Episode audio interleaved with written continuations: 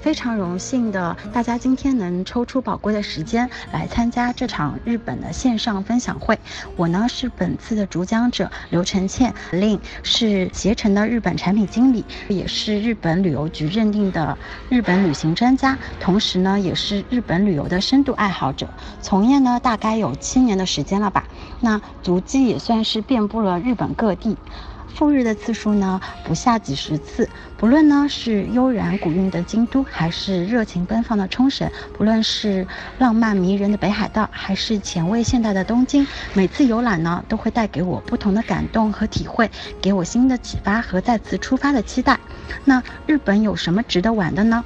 我觉得可以用一句话来表达：春观夜莺，夏看碧海，秋见红叶，东踏落雪。日本的四季呢，都有其独特的迷人之处，夏依然保持着传统的模样。去过一次日本的你，绝对会爱上这个地方，并且来到第第二次，嗯，第三次。那本次分享会主要是面对近期有赴日旅游计划，或者是第一次赴日的小伙伴们，我将分享我在日本的旅行经历和故事，聊聊日本各地的看点和特色，然后有哪些好玩的好吃的。让你找到最适合你的旅游线路。同时呢，我将分享一些我在旅行中的思考，说说旅行中要注意的一些须知。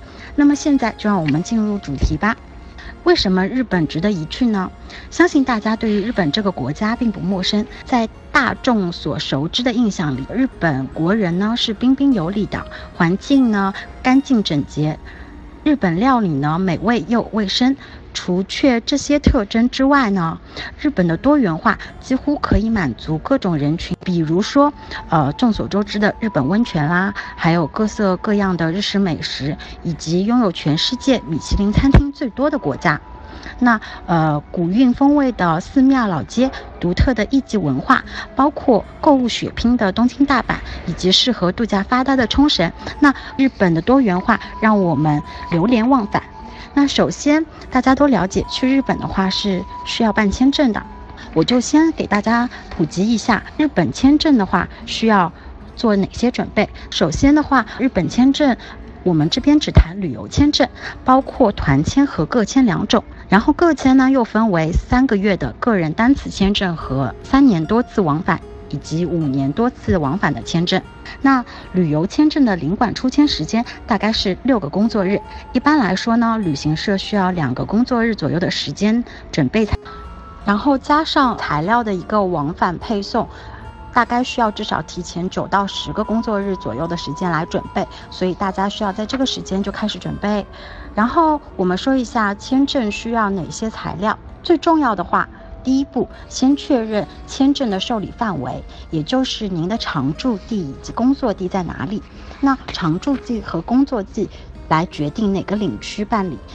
我以上海为例的话，上海送签申请人必须居住在工作地为江浙沪以及安徽、江西。如果不符合领馆需求的话，与领区内的一个亲属同行也是可以申请的。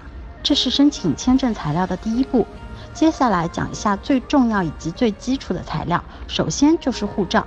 护照的话，有一些小伙伴们可能会忽略一点。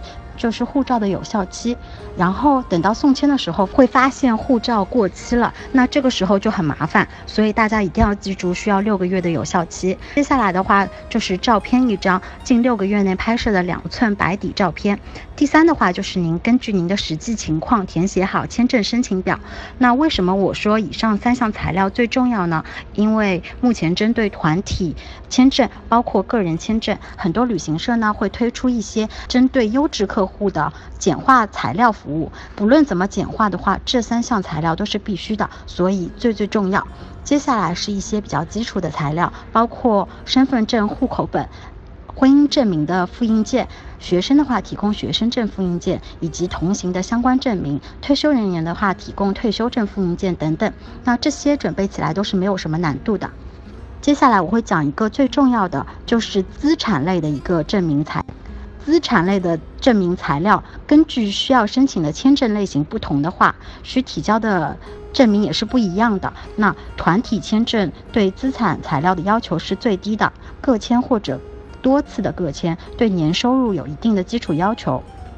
那先讲一下，呃，资产证明主要的话，呃，各位可能会有疑问的，就是关于个人旅游的一个证明材料。那我分两步讲，一步是单次的个人旅游签证的资产要求是年薪十万。如果各位的资产符合领馆的规定的话，还可以申请办三年多次往返日本签证以及五年多次往返日本签证。首先，三年多次签证分为两种，一种的话是前往日本任意目的地的，那这个资产证明的要求年薪是二十万；另外一种是指定前往冲绳或者是东北六县，东北六县分别包括的是宫城县。岩手县、福岛县、青森县、山形县和秋田县，至少入住一晚。冲绳地区的话，要求三年内有赴日记录，而东北地区是没有这个要求的。那资产要求只需要达到年薪十万就可以了，也就是说，跟办理单次个人签证的十万要求是一样的。然后的话，五年多次签证要求的话是年薪五十万。友情提醒一下，因为现在很多淘宝，包括小的旅行社，可能对于签证要求会比较松。